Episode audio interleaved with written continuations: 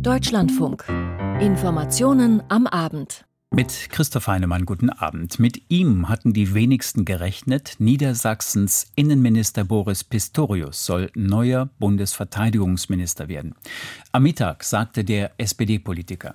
Die Truppe kann sich darauf verlassen, dass ich mich, wann immer es nötig ist, vor sie stellen werde.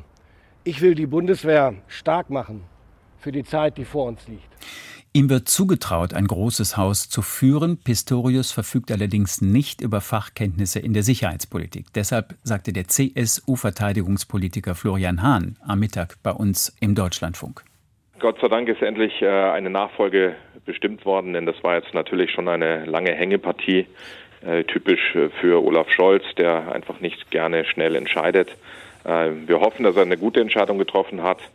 Aber ähm, auf den ersten Blick ist natürlich auch klar, das war jetzt nicht erste oder zweite Wahl, sondern das ist eher dritte Wahl, äh, wenn Pistorius als Landesminister ohne irgendeine bundespolitische äh, Erfahrung äh, berufen wird.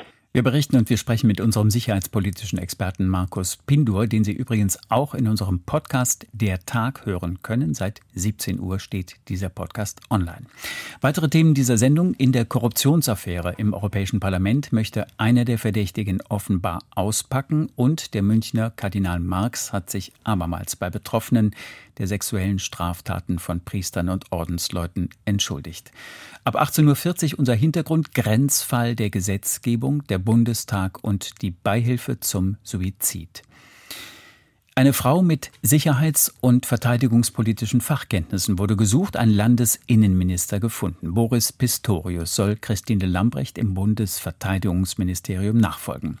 Andere Namen wurden in den vergangenen Tagen genannt. Klingbeil, Heil, allen voran derjenige der Wehrbeauftragten Eva Högel.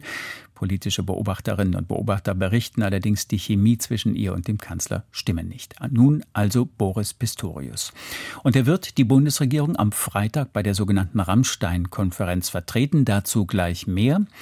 Nach dem unkoordinierten Rücktritt der Ministerin fand auch die Berufung des Nachfolgers nicht gerade im Gleichschritt statt. Frank Capellan aus unserem Hauptstadtstudio.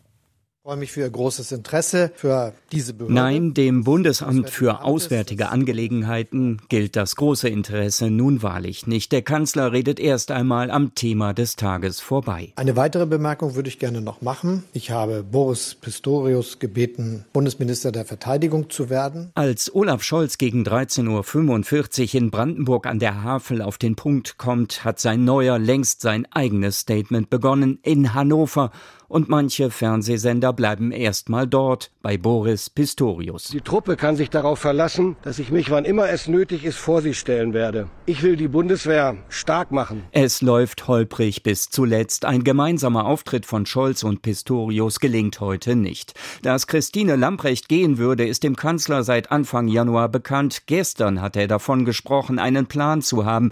Doch offenbar wollten manche seinem Plan nicht folgen. SPD-Chef Lars Klingbeil und Arbeitsminister Hubertus Heil waren gehandelt worden. Scholz schwebte anderes vor, denn Pistorius wurde erst gestern vom Kanzler angerufen. Ich musste nicht lange überlegen, das ist ein, eine so ehrenvolle, verantwortungsvolle Aufgabe, der ich mich niemals hätte entziehen wollen. Ich glaube, meine Erfahrung wird mir helfen. Er ist ein Minister der zweiten Wahl. Das könnte an ihm hängen bleiben, auch wenn der Kanzler ihn erwartungsgemäß in höchsten Tönen lobt. Er ist nicht nur ein Freund und guter Politiker, sondern auch jemand, der über sehr, sehr viele Erfahrungen in der Sicherheitspolitik verfügt und der auch die Kraft und Ruhe besitzt, die man für eine so große Aufgabe angesichts der jetzigen Zeitenwende braucht. Er ist erfahren, er ist durchsetzungsstark und im Ministerium aber auch gerade für die politischen Herausforderungen ist das eine gute Wahl. Zum Prozedere seiner Auswahl aber will sich auch SPD-Fraktionschef Rolf Mützenich nicht äußern. Auch Hubertus Heil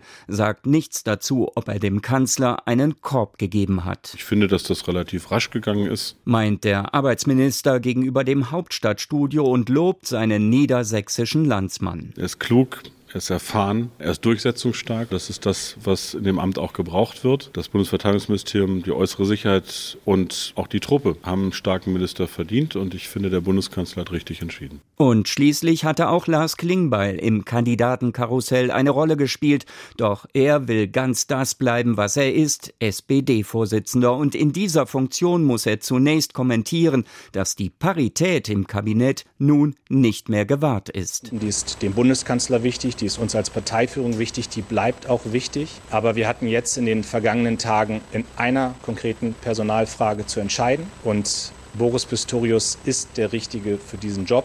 Aber eben keine Frau. Zähneknirschen tragen es die Grünen mit, auch wenn sich Fraktionschefin Katharina Dröge eine Spitze gegen die SPD nicht verkneifen kann. Für uns Grüne ist das weiterhin Selbstverständnis und auch selbstverständlich, dass wir die Hälfte an Frauen mindestens in Führungspositionen haben. Marie-Agnes Strack-Zimmermann von der FDP hat kein Problem damit, dass nun ein Mann im Bendlerblock residieren wird. Die Vorsitzende des Verteidigungsausschusses ist bei Welt TV eine der ersten, die sich zur Scholz-Entscheidung äußert. Er ist Innenpolitiker, ja, aber er kennt natürlich das Thema Sicherheit. Er hat dadurch Zugang zu Polizistinnen und Polizisten und weiß, dass da Menschen sind, die am Ende uns schützen müssen. Anders sieht das die Union im Deutschlandfunk-Interview lässt CSU-Verteidigungspolitiker Florian Hahn kein gutes Wort an Boris Pistorius. Das war jetzt nicht erste oder zweite Wahl, sondern das ist eher dritte Wahl wenn Pistorius als Landesminister ohne irgendeine bundespolitische Erfahrung berufen wird. Am Donnerstag soll der neue Verteidigungsminister vereidigt werden. Gleich danach empfängt er in Berlin seinen US-Kollegen Lloyd Austin und am Freitag muss er in Rammstein schon darüber beraten, ob auch Deutschland Kampfpanzer in die Ukraine liefern soll. Und Frank Kapellans Kommentar zum Stühlerücken im Bundesverteidigungsministerium können Sie bei uns im Deutschlandfunk um 19.05 Uhr hören. Jahrgang 1960, SPD-Politiker, Innenexperte, ehemaliger Oberbürgermeister und gedient hat der Jurist. Bastian Brandau, unser Landeskorrespondent in Niedersachsen, über Boris Pistorius. Ja, schönen guten Morgen, meine Damen und Herren. Ihnen allen erstmal ein gutes äh, neues Jahr. Alles Gute. Hannover, Anfang des Monats. Der Messebahnhof ist ein bundesweites Drehkreuz für Vertriebene aus der Ukraine. In einer Messehalle hat eine Unterbehörde des Innenministeriums jetzt noch eine Erstaufnahmeeinrichtung aufgebaut. Minister Boris Pistorius will sich einen Überblick verschaffen, spricht mit seinen Beamten, mit ehrenamtlichen und freiwilligen Helfern und auch mit einer ukrainischen Familie, die wenige Tage zuvor ihr Heimatland verlassen musste. Wann sind Sie angekommen? Когда вы приехали? 31 числа мы приехали. 13. Dezember? 31. Dezember, genau. Und woher aus der Ukraine? Ein Minister, der sich kümmert um die Menschen und um die Kommunen, in denen die Geflüchteten unterkommen werden.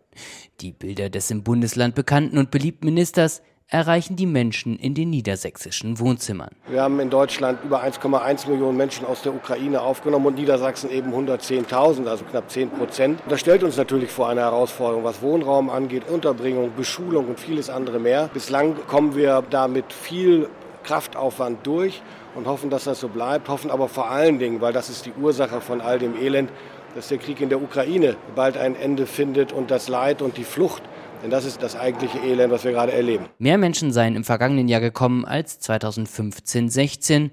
Auch damals war Pistorius schon zuständiger Minister und als Sprecher der SPD-Innenminister wortgewaltiger Gegner von Unionsinnenministern wie de Maizière und Seehofer, etwa als es um die Abschiebungen nach Syrien geht. Nur auf der Grundlage eines aktualisierten Lagebildes, eines detaillierten Berichtes über die Lage in Syrien, die eine Verbesserung am Ende der Lage wirklich ausweist, könnte man dann darüber nachdenken, irgendwann mit Gefährdern und Tätern sie abzuschieben, bzw. schwere Straftäter dann nachdenken. Den Juristen Pistorius, der seine Karriere im niedersächsischen Innenministerium unter der Regierung Gerhard Schröders begann, später Oberbürgermeister seiner Heimatstadt Osnabrück war, drängt es nach Berlin.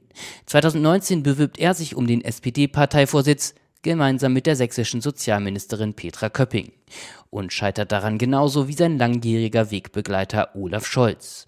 In dessen Ampelkabinett wäre er wohl gern schon Innenminister geworden, doch unter anderem zu viele Niedersachsen und die avisierte Geschlechterparität verhinderten dies.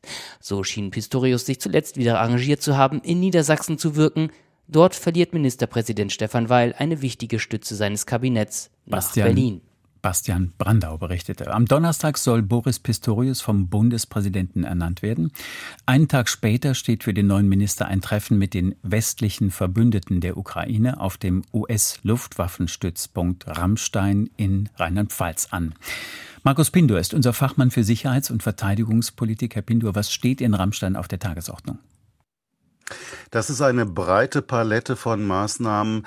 Ähm, Verteidigungsminister, ranghohe Militärs aus zahlreichen Ländern werden zusammenkommen und eben über die weitere Unterstützung der Ukraine im Krieg gegen Russland beraten. Da wird es um alles gehen, was das ukrainische Militär braucht. Da ist äh, alles drin, vom Schlafsack bis zum Generator, von der Munition bis zum Kampfpanzer. Das will alles zusammengeführt werden. Das wird gesammelt. Da sind alle Partner der Ukraine gefordert. Und ähm, das hat sich mittlerweile auch bewährt, dieses Forum, tatsächlich, damit man einen Überblick hat und auch die einzelnen Staaten sich vielleicht ein bisschen unter Druck gesetzt fühlen, doch mehr zu tun und äh, große Anstrengungen für die Ukraine zu unternehmen. Ist absehbar, mit welcher Antwort auf die Frage nach deutschen Leopardlieferungen in die Ukraine Boris Pistorius nach Rammstein reisen wird? Also ich würde mal schätzen, dass es schwer vorstellbar ist, dass Bundeskanzler Scholz seinen neuen Verteidigungsminister mit einer Botschaft der Verweigerung in seinen ersten internationalen Auftritt schicken wird. Das äh, glaube ich eher nicht. Dann wäre die Autorität von Boris Pistorius schwer beschädigt, bevor er noch richtig im Amt Fuß fassen kann. Es geht da im Wesentlichen ja um zwei Fragen. Jedenfalls beim Großgerät schickt Deutschland der Ukraine Leopard 2 Panzer, die die Ukraine seit Monaten schon haben will, die auch aus militärischer Sicht dringend gebraucht würden.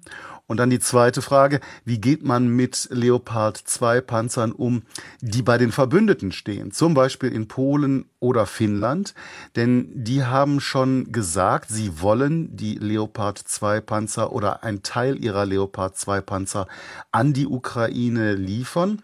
Das ist ganz klar, da wurde auch in den letzten Tagen einiger Druck aufgebaut. Sie brauchen aber für diese Lieferungen das Einverständnis der Bundesregierung, weil diese Leopard 2 Panzer geliefert wurden damals unter der Maßgabe, dass sie nicht äh, ad libitum einfach an andere Länder ähm, weitergereicht werden dürfen. Also da muss sich tatsächlich dann das Kanzleramt bewegen, um nicht als Bremser dazustehen. Über welche Beinfreiheit wird Boris Pistorius in der deutschen Verteidigungspolitik auch mit Blick auf die Ukraine verfügen? Er ist ja ein erfahrener Politiker. Er bringt auch in der SPD äh, übrigens auch einiges an Gewicht mit sich. Ich glaube, dass Boris Pistorius tatsächlich auch eigenen Ehrgeiz entwickeln wird im Amt. Und äh, ich glaube allerdings auch, dass Bundeskanzler Scholz weiterhin grundsätzliche Entscheidungen wie zum Beispiel die mit den Panzerlieferungen selbst entscheiden werden will. Ähm, Pistorius wird im Wesentlichen natürlich die Beinfreiheit haben, die Bundeskanzler Scholz ihm lässt. Man wird sehen, wie weit sich auch Pistorius ein Stück weit auch vom Bundeskanzler dann äh, emanzipieren kann und eigenes Profil gewinnen kann. Man traut es ihm zu, weil er tatsächlich ähm, seit zehn Jahren auch Ministeri Ministererfahrung hat. Er hat zwar keine Erfahrung in äußerer Sicherheit, in Verteidigungspolitik, aber in innerer Sicherheit. Insofern ist zu erwarten, dass Pistorius tatsächlich auch eigene Akzente setzen wird. Vor welche Aufgabe stellt die Zeitenwende den künftigen Bundesverteidigungsminister? Das ist zum ersten Mal die dauerhafte, nachhaltige Finanzierung der Bundeswehr. Die muss sichergestellt werden. Das Konstrukt, was es derzeit gibt, dass also diese 100 Milliarden äh, übergangsweise dazu dienen sollen, den Etat aufzustocken bis auf die avisierten zwei Prozent, das ist sehr unglücklich. Es muss auch schnell gehandelt werden. Dieses Geld ist natürlich unterliegt wie alle anderen Dinge auch der Inflation. Das heißt, die 100 Milliarden sind nach einem Jahr Inflation mit sieben Prozent in Deutschland nur noch 93 Prozent äh, in Kaufkraft. Mhm. Das äh, muss man natürlich tatsächlich auch äh, in Betracht ziehen. Es muss schnell gehandelt werden und es sind viele Baustellen, die gleichzeitig bearbeitet werden müssen. Bei mhm. der Ausrüstung der Bundeswehr mangelt es überall. Markus Pindur, unser Fachmann für Sicherheits- und Verteidigungspolitik. Putins Verteidigungsminister Shoigu, ein mutmaßlicher Kriegsverbrecher, hat einen Umbau der russischen Streitkräfte angekündigt. Stefan Lag. Russlands Streitkräfte sollen bis zum Jahr 2026 umgebaut und schlagkräftiger werden. Nur durch strukturelle Veränderungen sei es möglich, Russlands Sicherheit zu gewährleisten, sagte Verteidigungsminister Sergei Shoigu bei einer Sitzung des Verteidigungsministeriums in Moskau. Kurz vor dem Jahreswechsel war Kreml-Chef Wladimir Putin einem Vorschlag Shoigus gefolgt und hatte vor dem Hintergrund des Ukraine-Kriegs angekündigt, die Zahl der Soldaten von 1,15 auf 1,5 Millionen zu erhöhen.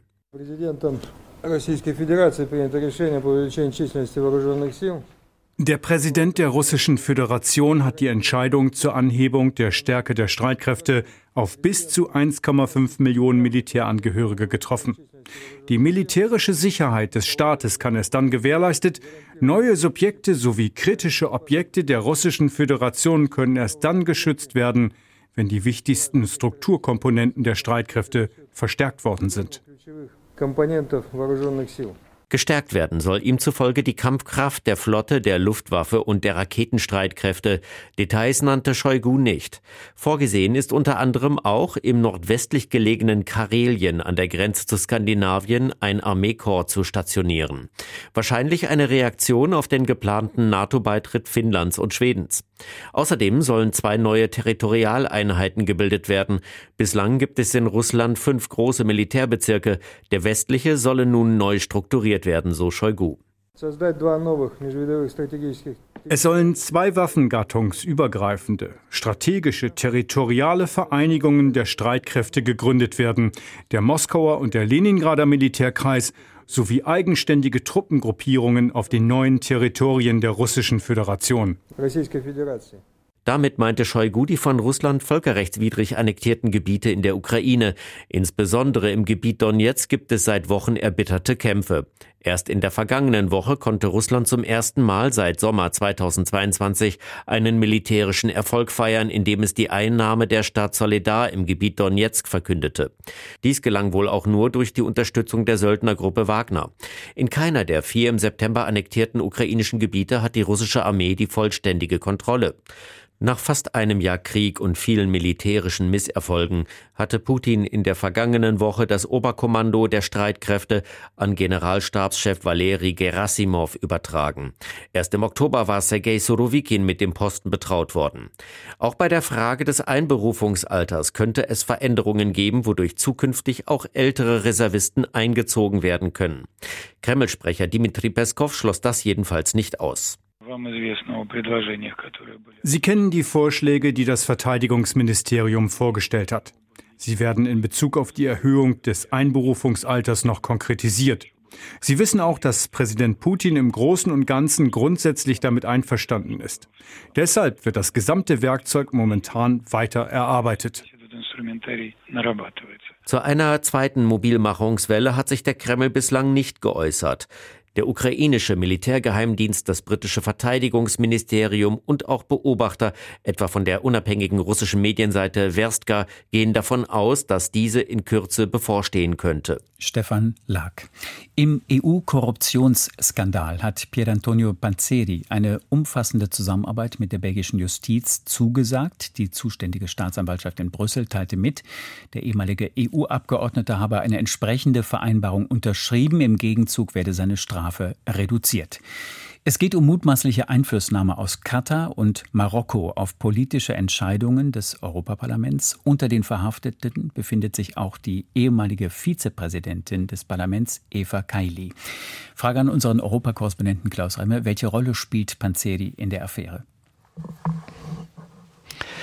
Also, äh, Herr Heinemann, mit äh, Pier Antonio Panzeri hat sich die belgische Staatsanwaltschaft eigentlich die Schlüsselfigur ausgesucht, die jetzt äh, Zusammenarbeit äh, bekundet hat und dies in einer Vereinbarung, wie Sie sagen. Ich bin ja hier im Moment in Straßburg im, äh, in der Plenumswoche des äh, Parlaments, des Europäischen Parlaments. Das Thema spielt hier eine große Rolle. Aber seitdem diese Mail der belgischen Staatsanwaltschaft gegen 17 Uhr kam, ist die Gemengelage rund um die Korruptionsaffäre noch einmal kräftig durchgeschüttelt worden worden, denn Panzeri ist derjenige, der äh, als ehemaliger Abgeordneter des Europäischen Parlaments 2019 eine Nichtregierungsorganisation gegründet hatte mit dem Namen Fight Impunity, fast ironisch, bekämpft Straflosigkeit.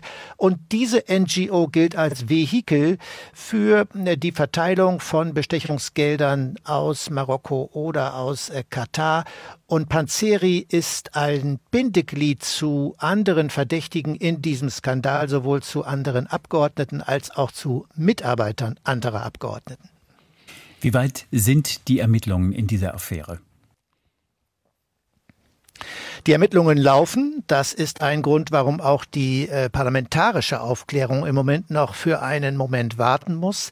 Äh, und viele Fragen sind völlig unbeantwortet. Ich glaube, das ist ein, ein wesentlicher Grund, äh, warum die belgische Staatsanwaltschaft hier auf den Deal eingegangen ist. Denn natürlich erwartet man sich Antworten äh, auf die Frage, ähm, die kriminellen Strukturen, die dahinter liegen. Äh, welche Vorteile äh, genossen diejenigen, die hier Geld angenommen bekommen haben? Welche Vorteile haben sich diejenigen, die bestochen haben, erhofft? Wie waren die Geldflüsse konkret? All das äh, wird Panzeri jetzt offenlegen müssen und im Gegenzug darf er erwarten ein milderes Urteil eine Gefängnisstrafe, aber weitaus kürzer, als sie ihm sonst drohen würde, eine Geldstrafe und äh, das Einfrieren von Vermögenswerten.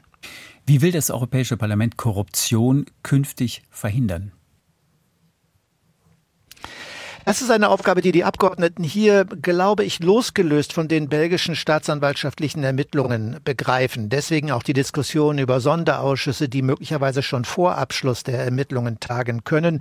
Parlamentspräsidentin Metzola hat ja Vorschläge gemacht in der vergangenen Woche.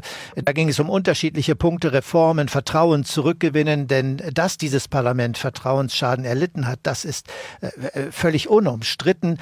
Aber ich bemerke bereits jetzt in dieser ersten Plenumswoche im neuen Jahr, dass es kontroverse Diskussionen gibt, wie weit diese Reformen greifen dürfen. Da ist etwa der Vorschlag, dass künftig Abgeordnete, und zwar alle, äh, jeden Kontakt mit Dritten offenlegen müssen. Und da gibt es erste Proteste dagegen.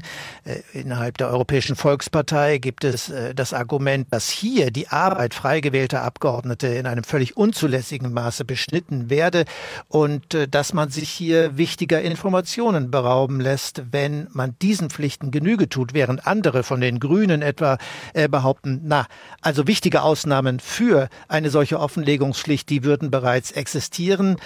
Das so ein Punkt, wo das Parlament nach Ansicht der Grünen Vertrauen zurückgewinnen werden muss, wenn es kein Debakel erleben will in einem Jahr, wenn gewählt wird. Unser Europakorrespondent Klaus Remme direkt aus Straßburg. Sie hören die Information am Abend im Deutschlandfunk. Im Deutschen Bundestag sitzen gegenwärtig 736 Abgeordnete. Die Bundesregierung hat nun einen Entwurf für eine Reform des Wahlrechts vorgelegt, mit dem das Parlament künftig seine Regelgröße von 598 Sitzen erreichen soll. Die bisherigen Überhangs- und Ausgleichsmandate sollen wegfallen. Die nutzen vor allem der CSU, weshalb Unionsfraktions- und CDU-Parteichef Friedrich Merz den Entwurf heute kritisierte. Wahlkreise, die gewonnen worden sind, müssen auch dazu führen, dass die Wahlkreisbewerber das Mandat im Deutschen Bundestag ausüben können. Wir können das geltende Wahlrecht auch so verändern, dass es dabei bleibt und gleichzeitig der Deutsche Bundestag sehr deutlich verkleinert wird. CDU-Chef Friedrich Merz. Nach dem Ende der Räumung der Ortschaft Lützerath gestern gab es auch heute zahlreiche Protestaktionen von Klimaaktivisten im rheinischen Braunkohlerevier. Mark Eschweiler. Der Tag heute hat gezeigt, dass die Klimaaktivisten den Kampf um Lützerath noch lange nicht aufgegeben haben und sie fest entschlossen sind, ihre Protestaktionen im rheinischen Braunkohlerevier fortzusetzen. Unser Kampf geht weiter und wir setzen hier einfach ein weiter ein Zeichen für Klimagerechtigkeit und kämpfen für den sofortigen Kohleausstieg hier. Sagt Milena Steinegger, Sprecherin der Aktivistengruppe Lützerath lebt. Sie war am Morgen, genau wie die schwedische Aktivistin Greta Thunberg, zu einem Protestmarsch nach Keinberg gekommen, einem Ort Ortsteil der Stadt Erkelenz im Kreis Heinsberg. Der geräumte und inzwischen abgeriegelte Ort Lützerath liegt nur wenige Kilometer entfernt. Sie kommen nicht durch. No passaran. Lützi lebt! Ich möchte euch darauf hinweisen, dass diese Versammlung friedlich verläuft und außen gibt es ein Vermummungsverbot. Der Protestmarsch blieb zunächst auch friedlich, bis die Demonstranten unmittelbar an Lützerath vorbeikamen. Dort verließen viele der rund 500 Teilnehmenden den vereinbarten Versammlungsweg und versuchten über ein Feld zur Abbruchkante nach Lützerath zu laufen. Es kam zu Konfrontationen mit der Polizei. Wir haben auch heute eine Szene gehabt, wo es dann zum Einsatz äh, des Schlagstocks gekommen ist und äh, des Pfeffersprays, äh, aber ich würde das als weitgehend friedlich bezeichnen, abgesehen von diesen Einzelfällen. Sagt Polizeisprecher Andreas Müller. Die anderen Protestaktionen Aktionen des heutigen Tages liefen dann weitgehend friedlich. In der Frühe hatten Aktivisten einen Braunkohlebagger im Tagebau Inden besetzt. Erst nach einigen Stunden gingen sie freiwillig wieder runter. Auch Bahngleise von RWE wurden blockiert, über die der Tagebaubetreiber die Kohle ins Kraftwerk bringt. Zudem klebten sich Aktivisten auf die Hauptzufahrt zum Tagebaugelände Garzweiler. Mit ihren Protesten wollen die Aktivisten nicht nur weiter um die Kohle im Boden unter Lützerath kämpfen, sondern auch für ein radikales Umdenken in der Klimapolitik sorgen. Also ich habe echt Angst, dass in 20, 30 Jahren die Welt ganz anders aussieht. Deshalb erwarte ich von der Politik, dass die die Rahmenbedingungen schafft, dass der Planet lebenswert bleibt. Dabei tragen die Aktivisten ihren Protest jetzt auch ins ganze Bundesland. In Köln klebten sich Aktivisten am Morgen auf einer Hauptverkehrsstraße fest und sorgten für Verkehrsbehinderungen. In Düsseldorf klebten sich Aktivisten ans Gebäude des NRW-Innenministeriums. Es ist davon auszugehen, dass es auch in den kommenden Tagen und Wochen immer wieder Protestaktionen geben wird. Mark Eschweiler. Der Erzbischof von München und Freising, Kardinal Reinhard Marx, hat sich noch einmal bei Opfern der Missbrauchstäter entschuldigt. Antje Dechert. Es habe sich einiges bewegt, aber immer noch nicht genug, so die Bilanz, die viele auf der heutigen Pressekonferenz in der Katholischen Akademie in München zogen, auch der Münchner Erzbischof Kardinal Reinhard Marx. Ich kann Geschehenes nicht rückgängig machen, aber jetzt und zukünftig anders handeln. Und das tue ich und das kann ich immer wieder verbessern. Es ist nicht perfekt. Da sind immer noch Dinge mehr möglich, das weiß ich. Aber ich bin auf dem Weg. Das vom Erzbistum München selbst in Auftrag gegebene Missbrauchsgutachten habe deutlich gemacht, dass Betroffene von der Kirchenleitung lange kaum berücksichtigt wurden. Für das damit verbundene Leid werde ich immer in der Verantwortung stehen und bitte dafür nochmals um Entschuldigung. Der Münchner Erzbischof und die Bistumsleitung hätten eine Lernkurve hingelegt, so formuliert es Richard Kick, Sprecher des Betroffenenbeirats im Erzbistum München. Das würde ich ihm schon zugute halten wollen. Er hat schon nicht nur die Dimension erkannt, sondern er hat schon uns Betroffene jetzt anders wahrgenommen. Aber das lag natürlich daran, weil häufig ich ja sehr laut war und sehr klare Forderungen gestellt habe. Als Konsequenz aus dem Gutachten wurde eine Anlauf- und Beratungsstelle eingerichtet, wo sich Betroffene Unterstützung holen können, etwa bei der Vermittlung psychologischer Beratung. Mehr unabhängige Ansprechpersonen wurden eingesetzt, Begegnungsabende in geschütztem Raum für Betroffene organisiert und eine Kunstperformance zum Thema Missbrauch in der Kirche. Das Erzbistum München und Freising nannte auch Zahlen zu Anerkennungsleistungen. 54 Anträge seien im vergangenen Jahr gestellt worden, 48 davon seien beschieden worden, in einem Fall sei die Höchstsumme von 50.000 Euro gezahlt worden. Viele Betroffene, wie die 69-jährige Agnes Wiech aus München, kritisieren das Verfahren aber als intransparent und fordern eine kirchenunabhängige staatliche Ombudsstelle. Denn die Einrichtung einer solchen Ombudsstelle würde wirklich bedeuten, dass auch Betroffene, die den Weg in die Kirche nicht wagen, die den Weg nicht in diese ganzen Einrichtungen gehen möchten, wie sie hier vorgestellt wurden. Diese Menschen haben einfach keine Anlaufstelle und eine Ombudsstelle könnte so etwas gewährleisten, dass auch diese Menschen wirklich gut versorgt werden könnten. Auf der Pressekonferenz darauf angesprochen, sagte Erzbischof Marx, er und die bayerischen Bischöfe seien froh, wenn der Staat aktiv werde. Eine solche Ombudsstelle müsse dann aber für alle gesellschaftlichen Bereiche, in denen Missbrauch geschehe, zuständig sein. Der Staat müsse eine Führungsrolle in der Aufarbeitung von Missbrauch einnehmen, sagt auch Richard Kick vom Münchner Betroffenenbeirat. Es kann nur der Staat. Dass Kirche ihre eigene Aufarbeitung macht, ist zwar, wie wir heute Abend erlebt haben, schon gut vorangeschritten und trotzdem wünsche ich mir da im Namen aller Betroffener eine unabhängige, eine tatsächlich neutrale Stelle des Staates. Am Rande der Pressekonferenz war auch das am Landgericht Traunstein laufende Zivilverfahren eines Missbrauchsopfers, unter anderem gegen das Erzbistum München und den verstorbenen emeritierten Papst, ein Thema. Die Erzdiözese wollte sich zu dem laufenden Verfahren nicht äußern. Das Landgericht Traunstein hat inzwischen mitgeteilt, das Verfahren werde ausgesetzt, bis die Erben des verstorbenen Benedikts des 16. feststünden. Antje Dechert. Die Information am Abend mit Christoph Heinemann. Weitere Berichte ab 23.10 Uhr. Das war der Tag im Deutschlandfunk. Der Technik, der Redaktion und Ihnen danke.